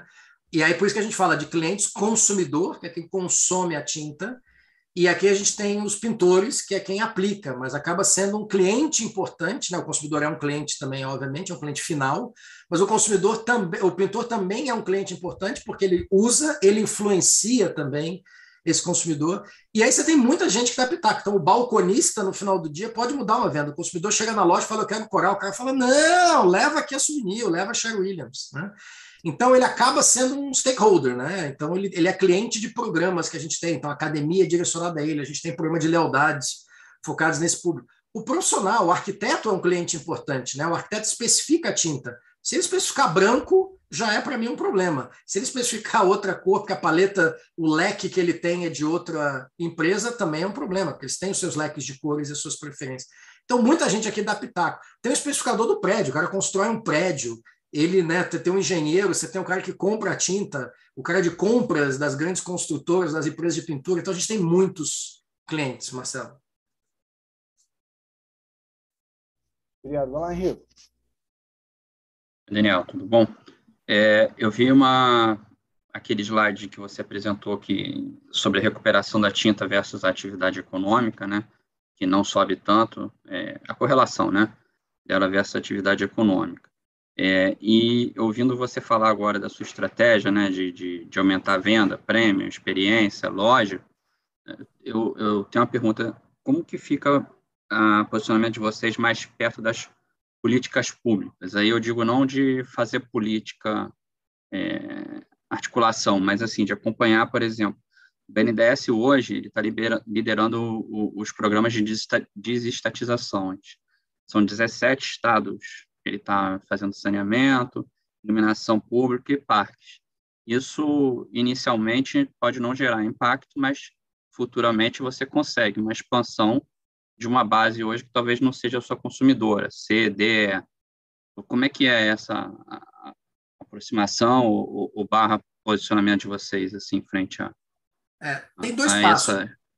É, tem, vou separar em dois grupos, tá? O que tem a ver com infraestrutura e tal, muitas vezes, não é nosso foco, né? Usa pouca tinta e tinta normalmente de muito baixa qualidade, né? É, com relação à parte, quando você começa a entrar em, em Minha Casa Minha Vida, ou Cara, Casa Verde Amarela, etc., aí é diferente e basicamente existe a Associação de Fabricantes, uh, participa do PBQH, que é o programa de qualidade do governo, do Ministério das Cidades, de garantir que você tem uma qualidade mínima de produtos de construção. Um deles é tinta, então tinta econômica, tinta standard e tinta premium saem daí. Então, por exemplo, tinta econômica pode ser usada no interior das casas, mas uma tinta econômica não pode ser usada no exterior das casas, então essa especificação acompanha mas normalmente são tintas uh, no segmento standard econômico. A gente joga no segmento standard econômico, não me entenda mal, mas você vai lembrar no começo que nós já somos líderes nesses segmentos. Certo. Então, não é que nós já, nós já participamos aí, a gente tem uma área também de vendas uh, corporativas e tal, mas não é o foco da estratégia, porque no final do dia nos dá muito volume, mas não, nos dá, não é onde está o valor do mercado. Tá. Tá? E quando então, você olha o mercado. Como... mais, nominalmente, aumentar o, número de consumidores mesmo, na hora que você acompanha é, para que vantagem, a população é, a... tenha renda e, e aumente o, a é, base esse, de consumidor, quantidade. Esse, quando você fala de programas de governo, normalmente as casas vêm pintadas. Eu acho que aí o grande foco, que é por isso que a gente está nas comunidades, como eu mostrei vida nos morros ou no Morro Santa Marta, são as favelas ou as comunidades onde o pessoal termina no tijolo. Né? Então a casa não termina. Aí a gente não tem tido sucesso de conseguir muitos uh, administradores públicos que vejam valor nisso. Diferente de países como México ou Colômbia, onde o governo investe muito em colocar dinheiro para pintar essas casas, esses muros. A gente gosta da parceria com a Prefeitura do Recife, porque a Prefeitura do Recife viu essa oportunidade de que as pessoas cuidam melhor das comunidades. Mas, por exemplo, a gente fez Santa Marta no Rio de Janeiro, a gente fez por conta própria. É, o poder público não, não engajou, a gente não conseguiu encontrar esse caminho ainda. A gente busca, tá? Mas é um caminho de você você realmente é, fazer a integração. Para mim é o que falta muitas vezes da integração, né, da favela. Eu sou carioca, da favela na cidade.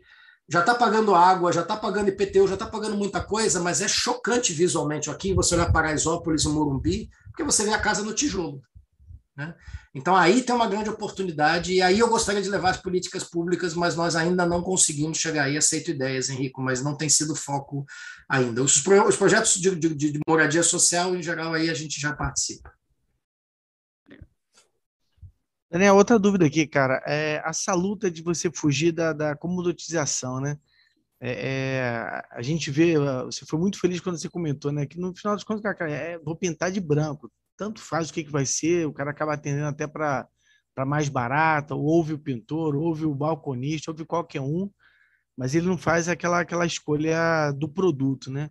E a gente vê isso acontecer na, na, na Usaflex, fez uma história dessa, ela conseguiu se diferenciar, é, não é só um sapato confortável, um sapato confortável e, né, na minha própria empresa, Mantiqueira, o ovinho vem com um carimbinho, com um coraçãozinho, não é qualquer ovo, é o ovo da Mantiqueira, e aí a, queria ouvir dessa luta, né? Como é que foi a, você sair da, da do lugar comum para ter uma tinta? Não, eu quero a tinta da Axo Nobel, quero, quero aquela tinta por causa disso, disso, disso.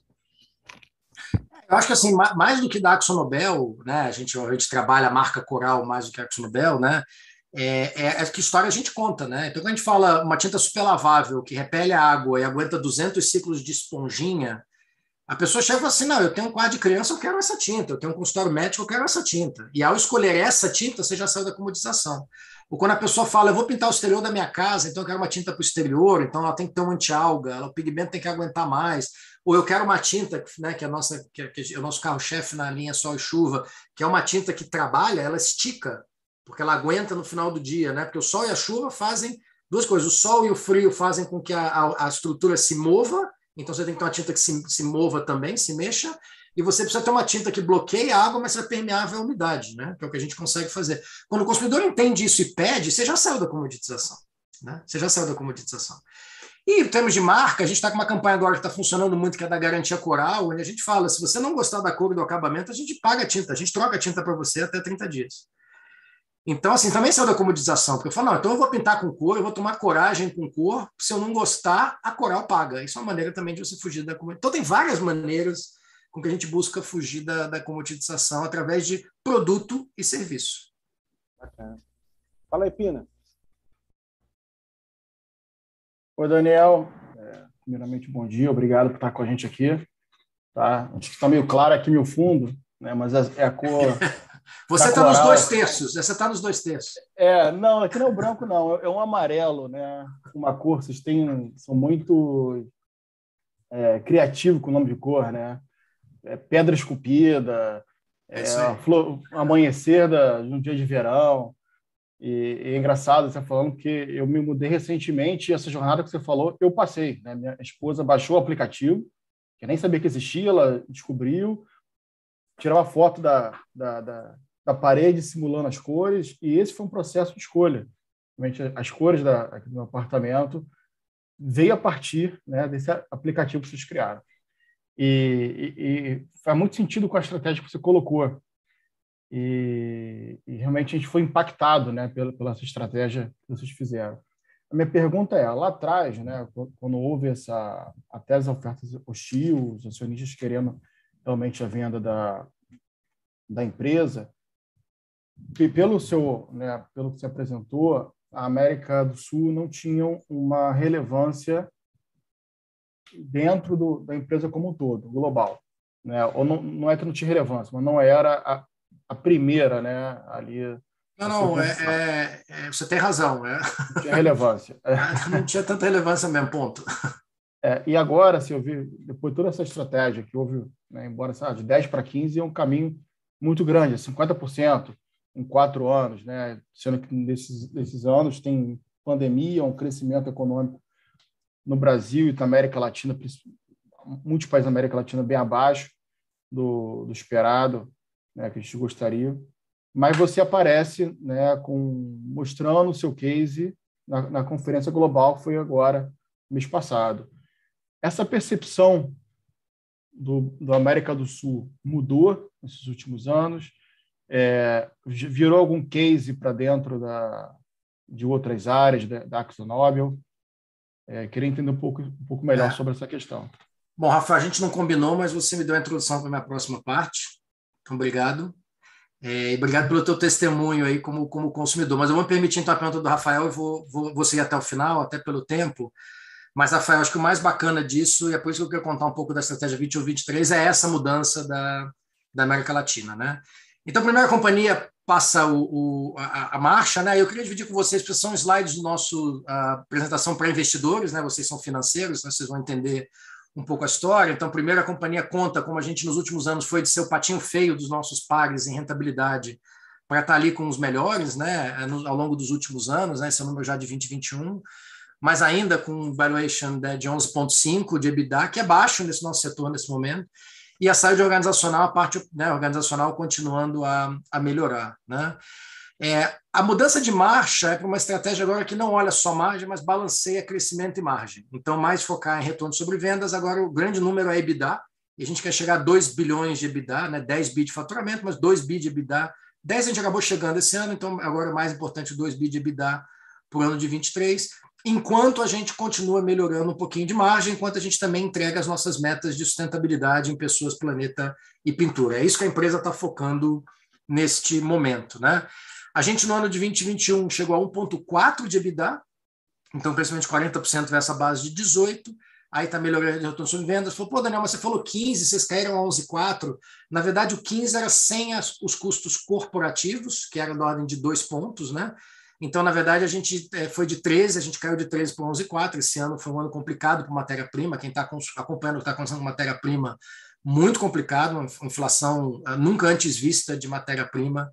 Isso tem pego as nossas margens, apesar de que os números absolutos em geral também, mas as margens têm sofrido. E a gente quer chegar nos 2 bi de EBITDA, melhorando ainda a margem da ordem de 150 pontos base, crescendo acima dos mercados. Né? É, nós também começar aí nosso scorecard atualizado, então essas nossas novas metas aí da América Latina, agora olhando mais como região América Latina, né? Então os números que eu posso colocar para vocês, a gente chegou a quase 480 milhões de euros nesse ano passado, crescendo participação em valor, rentabilidade aí em torno do eh, com o Globo Can 21, a TWC é Working Capital, então capital de trabalho em linha, EBITDA acima da meta, chegamos na preferência de pintores, como eu já falei, saúde organizacional, enfim, o boletim continua muito bom para a América Latina. E à luz disso, na estratégia para frente da empresa, a empresa busca chegar aos 2 bi de EBITDA, 350 desse EBITDA vai vir de crescimento, crescimento de mercado e crescimento de foco num portfólio que a gente vai ver mais oportunidade de crescimento. Então, onde a gente está escolhendo crescer. Então, crescer com o mercado e onde a gente está escolhendo crescer mais um ponto. E 200 milhões vem da parte de uh, ainda uh, oportunidades que a gente vê simplificação de fórmulas, embalagens em produto e cadeia de suprimento, não vou entrar em detalhe lá. Mas quando a gente fala da parte desse portfólio, desse 1%, aí a pergunta do Rafael, o que é bacana é esse slide.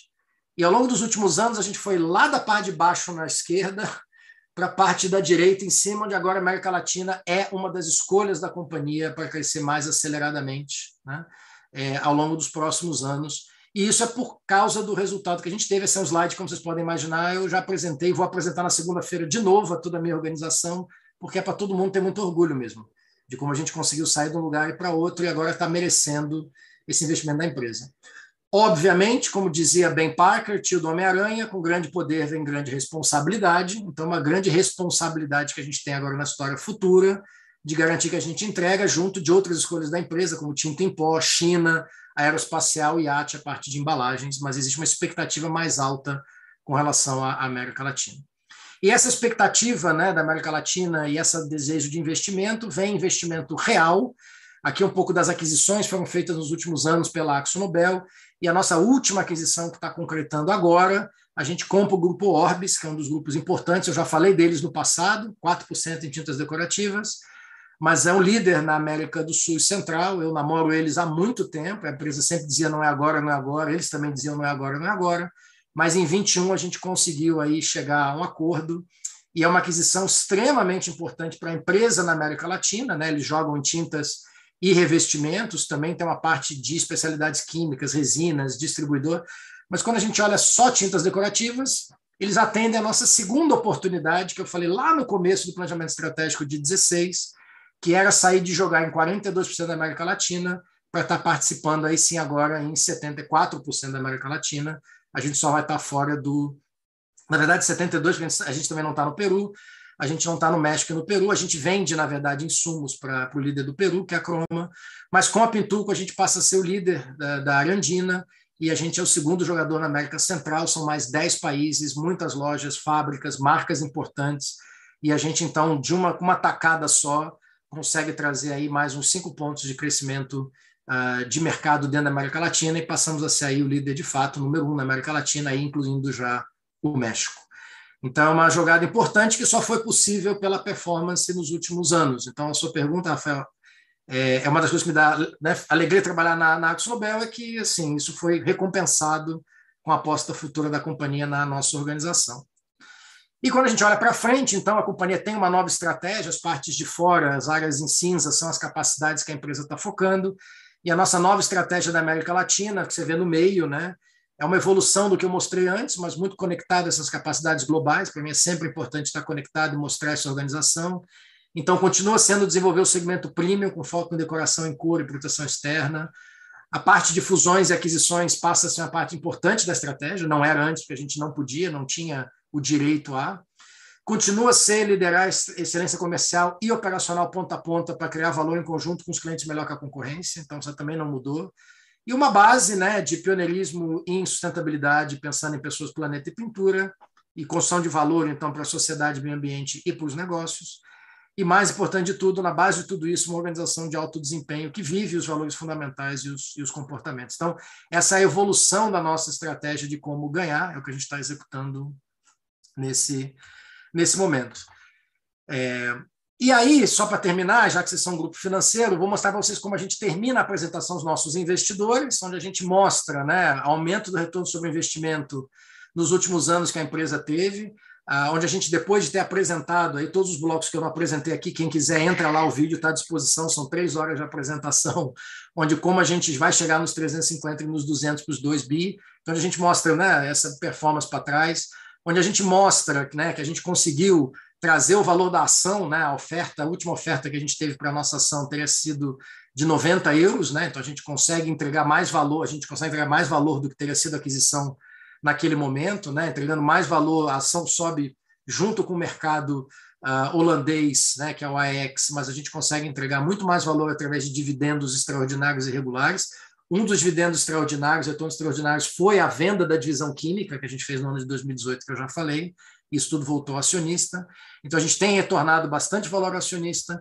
A gente tem, né, a gente consegue em 21 ter margens em linha e no último trimestre até superiores aos nossos pares americanos mas ainda assim o nosso valuation é bem menor do que os dos nossos parceiros americanos. E aí a gente termina para os investidores pensarem, e vocês, enquanto financeiros, né, para pensar nisso.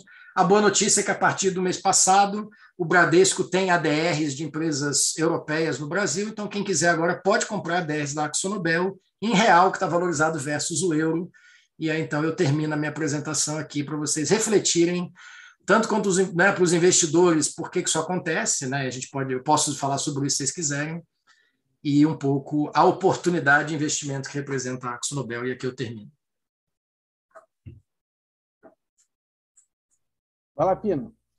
Opa, bem rápido, Daniel, mais uma pergunta, né? Assim, a gente apresentou aqui muita um resultado bem, bem bacana, né? muito sucesso. Mas acredito que nesse meio do caminho deve ter tido muitas escolhas difíceis, muitas decisões difíceis foram tomadas. É, tem como compartilhar com a gente um pouco quais foram as mais difíceis, por que foi tomada?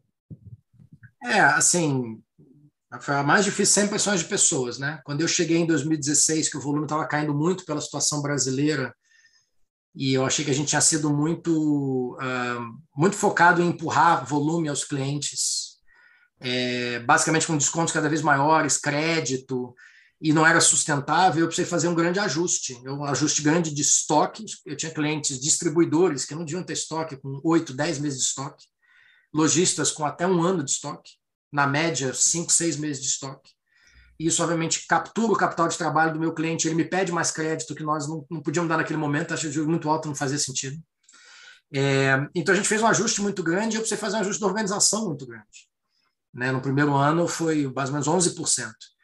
E a gente focou nos piores performers, nas pessoas que já estavam em, em, em planos de desenvolvimento, que não estavam indo bem e tal, mas sempre você tem que reduzir gente em fábrica e tal, isso é sempre muito difícil. E a gente, eu só fiz aquela apresentação para a fábrica que eu fiz em setembro, depois que a última pessoa saiu em 31 de agosto. Então, depois que a última pessoa saiu dia 31 de agosto, em setembro a gente virou a ficha e falou do crescimento futuro. E eu falei abertamente para as pessoas, a gente sabe que muitos colegas não estão mais aqui, mas a gente precisou fazer isso para estar tá pronto para isso aqui. Então, acho que a melhor coisa que a gente pode fazer é honrar eu, todo o trabalho das pessoas, entregando essas metas. E graças a Deus não tivemos mais que, que fazer reduções desde então. Ao contrário, agora é uma estratégia de crescimento. Mas, sem dúvida, são, é a mais difícil. Rafael. Daniel, uma dúvida aí, né? Ah, insumos, né? Essa questão aí dessa luta aí da, da, da Ucrânia, Rússia, de alguma forma está impactando vocês? Questão de insumos, distribuição, pode falar um pouquinho para gente? Ah, violentamente, assim, a gente já estava numa tempestade perfeita no ano de 20, começou no final de 2020, de, de de cadeia de suprimento pela pandemia, pelos portos, pelos gargalos logísticos, pelas subidas de preço. É, isso vem para nós. Então, assim, o impacto de custo que a gente teve foi gigantesco como, como empresa. A gente aumenta preço, né? para vocês terem uma ideia, no Brasil, a gente aumentou o preço ano passado a ordem de 40%, e não cobre a inflação de matéria-prima, tá? não cobre a inflação de matéria-prima. E, e, nós, eu, concorrente em geral, né, o mercado repassou isso ainda está subindo, né? Mas, mas repassou isso. E está vindo mais, tá? Porque isso é sem Ucrânia, né? Então, agora a gente tem produtos epóxi que baseiam em ureia, ureia é fornecedor Uh, vem muito do, da Europa e é gás natural. Uh, você tem muita coisa que vem de lá mesmo e as cadeias de suprimento estão ainda mais desafiadas. Então, assim, é, é, um, é uma tempestade perfeita. A gente muitas vezes não consegue a matéria-prima, né? Aí a gente fala dos chips do carro, não dá para fazer o carro. A gente muitas vezes, quando falta uma especialidade química, também não dá para fazer a tinta, né? A gente tenta ver se dá para fazer, mas não, não dá para ficar brincando com a fórmula, né? É, então é muito difícil, né? Faltou um pigmento, você não consegue fazer, porque a cor não sai igual. Então a gente trabalha com vários pigmentos, faltou um, já é um problema.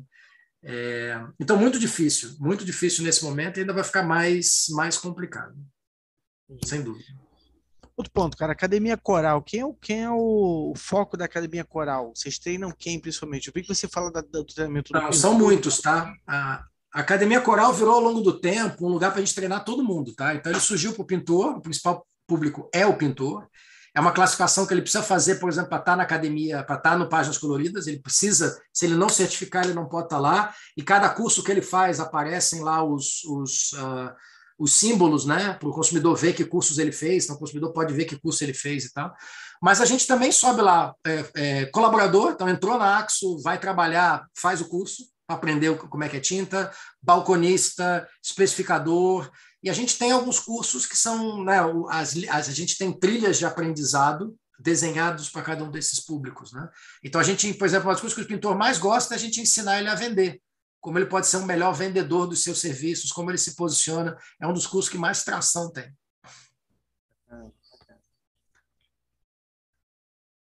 Pessoal, alguém tem mais alguma pergunta?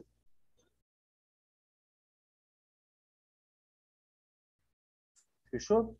Tem mais uma perguntinha só aqui, Marcelo, que é para puxar o que a gente para puxar aí o que a gente viu ano passado no FP&A aqui no, no Finanças e Prática, no FNP. É, ele mostrou, é, quando estava falando lá do EBITDA, ele, ele, ele, mostrou gráfico bridge, ele mostrou gráfico é, de, de, de bolhas, né, o, o, e crescimentos por ponto base, BPS, que foi coisa que a gente viu lá no, no, no FP&A. Eu queria perguntar para o Daniel, ah, frente a essa, esse aumento de volatilidade, né, é, por conta de enfim, é, cenário econômico desafiador, pandemia, agora essa, essa, essa guerra na Europa depois de, de tanto tempo com atores importantes, né? não, é, não, é, não são países pequenos localizados, é um negócio de um potencial maior e tal. Essa pressão toda na cadeia de suprimentos né? E aí impacta, obviamente, custo de matéria-prima, né? inflação de, de matéria-prima, é, é, questão de taxa de câmbio, tal, etc. Como é que isso está sendo tratado pela, pela, pela organização do ponto de vista do planejamento e análise financeira? Né? Porque provavelmente começou o ano, já estamos aí é, ter, indo para o final do primeiro trimestre, uh, e deve já ter tido uma, uma revisão do que tinha sido aprovado no final do ano passado e, e, e eu não sei se eles estão partindo já para um rolling forecast ou algum outro tipo de técnica. Eu queria que ele, se pudesse, falasse um pouquinho disso. Ah. Então, a primeira coisa, André, que eu vou falar é assim, é antes de tudo para nós uma crise das, das pessoas, tá? Então, assim como foi a pandemia, a primeira coisa que a gente foca é nas pessoas. A gente precisava operar com segurança, não podia parar, porque tem clientes que não pararam, né? Embalagens, imagina, é, o pessoal estava se estocando de comida, as fábricas não podiam parar, mas como é que a gente trabalha com segurança? Agora não é diferente. O meu colega da Europa uh, cuida dos ucranianos e dos russos. A gente tem gente na Ucrânia, a gente tem gente na Rússia.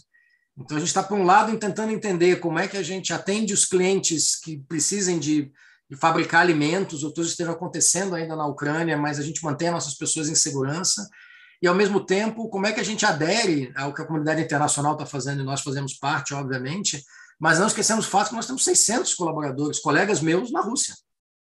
Né? Então, antes de tudo, a angústia agora, primeiro lugar, planejamento de pessoas, o que fazer para poder, no final do dia, atender os nossos clientes e poder estar é, tá atendendo as nossas pessoas, sabendo que nós não estamos sentados na cadeira, nós não podemos escolher o que está acontecendo lá, né? mas nós precisamos escolher o que, que nós vamos fazer com relação às nossas condutas. Com relação ao planejamento financeiro, a gente usa rolling forecast em geral, então a gente a cada três meses faz um rolling forecast. A gente tem a meta do ano e depois fazemos uh, os rolling forecasts. Né? A gente não dá guidance ao mercado, mas a gente educa um pouco as expectativas, a gente sempre vê quais são as expectativas dos investidores, e através das nossas falas a gente vai vai compartilhando, mas a gente não dá um guidance uh, uh, em geral ao mercado, mas a gente obviamente tem isso no nosso board, né? Então por isso que a gente faz o rolling forecast.